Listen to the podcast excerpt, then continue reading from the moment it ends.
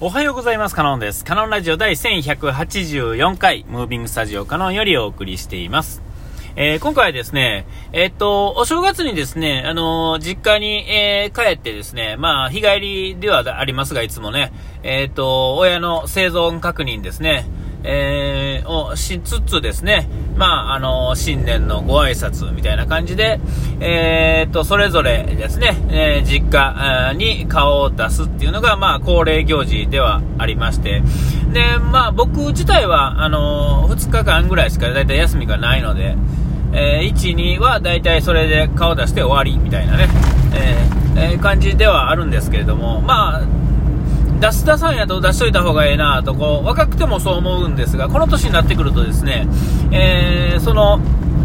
なんかこうそういう時だけ食べるこのおせち料理だったりですね、えーそういう感じとかその時でしか見られない人とかですね、えー別にいつだってみんな会えるんやけれども、えっとそんなねわざわざって感じですよね。でもまあその正月とかなんとかはあの、まあ、それなりに集まるっていうのがまあそのなんていうんですか、別に理由もないけれども、まあ、正月っていう理由ですけれども、えーね、あの、集まるっていうのが、まあ、なんかこう、うんね、会いたいとか会いたくない、まあ、会いたくない人が いる一家は、えまあ、その限りではないんでしょうけど、まあ、どっちでもいいって言ったらあおかしいですけど、えーそういうところは、まあ、あの、それがですね、えーやっぱ恒例行事としてですね、えーあった方が、えー若い時はですね、えー、とほんまにこうどっちでもええというかですねそれは行くもんだろうという感じやったんですが、えー、ともうこのぐらいのね半世紀も生きてくるとですね、えーなんかこう行事というんですかね、えーきちっとこうですねあの正月になんかこうおせち料理の、えーまあねあのいい加減なもんでもいいんですよ。えー少なくても、そのいいいい加減っていうかですね、売り物の、その辺の、例えば黒豆一つね、なんか、の、えー芋のなんか甘くね、たあの、濃い、あ、ちゃわ、栗のなんか甘いのとかね、そんなんも、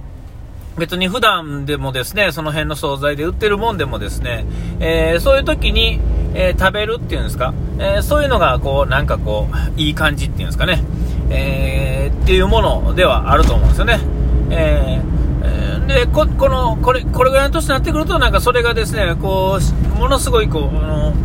えー正月にですねおせちのものを食べるっていうのが、えまあいいなっていう気があもうねこの10年ぐらいはしてるわけですよ。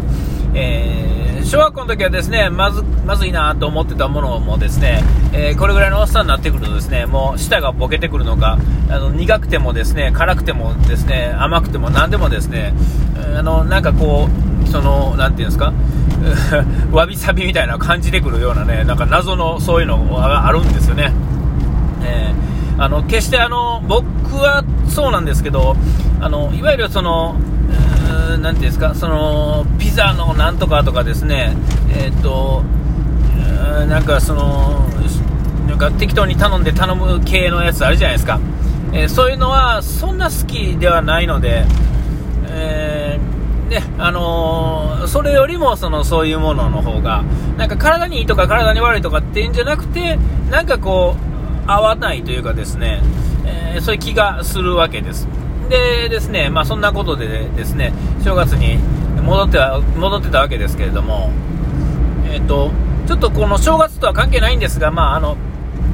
あの帰ってですねうちの方の実家に帰ってですね兄貴の部屋僕の部屋はですねもうまあ存在しないわけではないですがまあ親が、まあ、そこで寝てたりするんででもう僕の部屋ではまあほぼないっていう状態で兄貴の部屋はですね兄貴の倉庫みたいになってるんですよね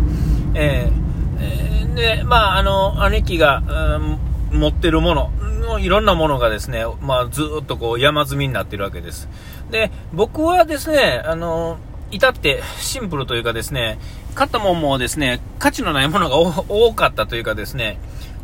まあ、どっちでもいいものっていうんですかね、そういうのが多かったせいか、それとも、買ったけども、どうでも、うーんどうでもよかったのかもしれませんけれども、えっと、もう大体何もないんですけれども、兄貴のものっていうのは、なんかこう、まあ、価値があるというかですね、まあ、マニアなものっていうんですかね、映画のものやったり、アニメのものやったりっていうのが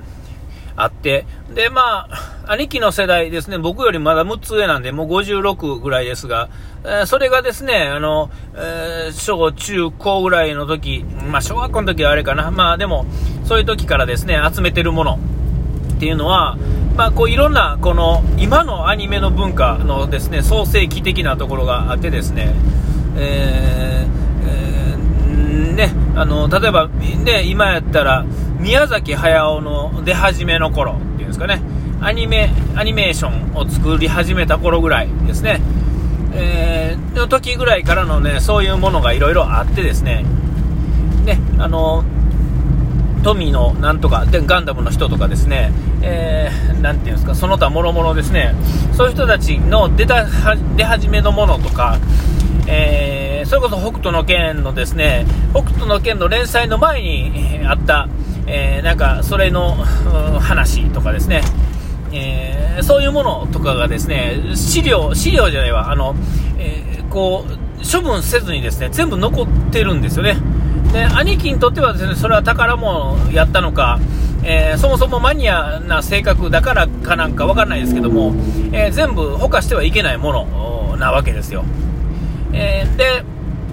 まあ、その当時からですね、ある程度が価値のあるもんだな、みたいなものも、えー、多分あったんでしょうけれども、えー、そうじゃないものも、その周辺のものになってくるとですね、えー、この30年も40年も経つとですね、えもう勝手に価値があるもの、っていうんですか、見る人が見たら価値があるもの、えとかが、もうそこら辺にもうですね、うじゃうじゃあるんですよね。で、本当に本人が重要だと思ってるものは、えー、ある程度、まあ、どっか持っていかれてるのか、まあ、その家なのか、そのもう箱に詰めてあるのか分かんないですけども、もう本棚とかにですね、あるものもですね、こう今となってはですね、おお、すごいなと思えるもの、えー、実際の価値は分かんないです。あの、簡単に手に入るものも、はそうでもないやろうし、えー、なんか、簡単には手に入らへんけれども、えー、っていう感じのものとか、え、ね、えー、っていうもの、いろいろあったりするんですよね。えー、で、それはですね、全部まあ、ものなわけですよ。で、物だからですね、えっ、ー、と、当然買わないと、買ったり、まあ、もらったりしないとですね、えー、そんなものは存在するわけがないわけですよね。で、僕はですね、そういうものが分からへんかったというか、そう、何かのマニアっていうほどマニアではなかったんで、で、まあ、お金もですね、そんなになかった。えー、僕はその、小学校だ、中学とかはですね、え基本的にはま、ゲームとかですね、えっ、と、まあ、えなんだ、えー、ラジコンですよね。小学校の時とか、中学ぐらいの途中ぐらいまでは、ラジコンとかですね。えー、ああいうのは消耗品ではあって、本当はですね、綺麗に残してたらですね、まあ、それはそれで価値やったと思うんですが、えー、それもですね、まあ、兄貴にあややったんですね。もう、え、いる、いらんかとか言ってですね、えー、渡してしまったんですよ。えー、多分、兄貴に渡してるということはどっかに置いてあると思うんですけれども、え、ラジコン2種類ですね、え、2種類というかですね、プロポとですね、本体のセットですね、コスミックのなんとかいうやつと、えー、フォックスとかいうですね、タミヤのですね、やつとが最後残ってたと思うんですけども、それを上げてしまったんですけれども、まあ、そういうのも残していくっていうんですかね。で、その他もろもろの本とかですね、えー、ね、模型の類とかビデオ、映像の類、写真集とかですね、えー、そんなのみんなですね、まあ、お金を出して買ってるわけですよね。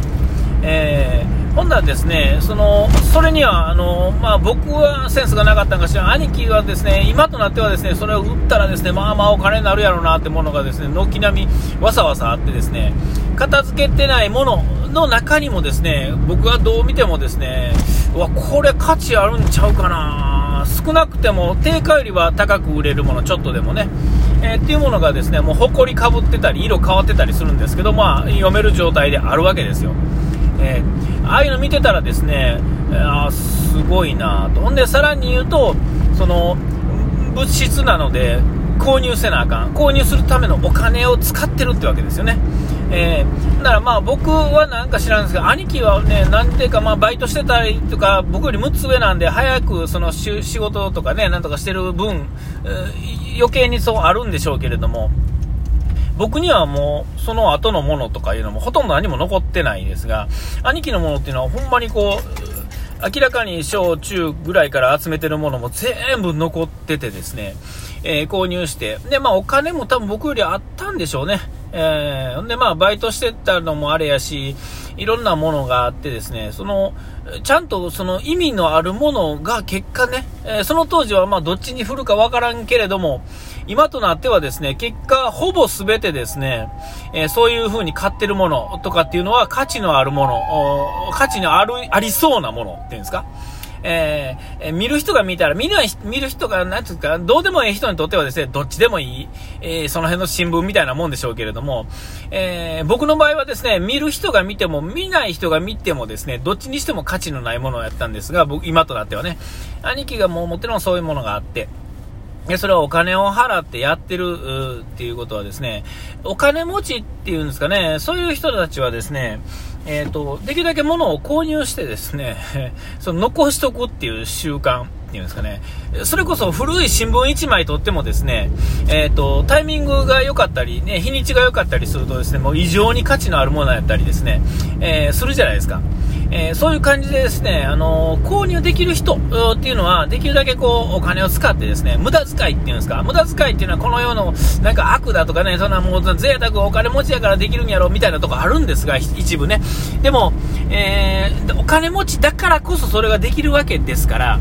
えお金持ってる人はじゃんじゃか使ったらええと思うんですよね。えー、ほんで、そういうのはなんか残しといてですね、例えば小学校の時友達やったやつがですね、まあ、40、50になってですね、えー、そういうものをひっくり返した時にですね、えー、その人にとっては当然こう自分で購入してるからそうですが、それ以外の周りの人間にとってもですね、すっごい価値のあるものやったりとかしてですね、残してるからこその、え良さみたいなのがね、えすごく感じたっていうね、ちょっとその、そういうのがありました。お時間来ました。ここまでのおいてはカノンでした。うがいて洗い忘れずに。ピース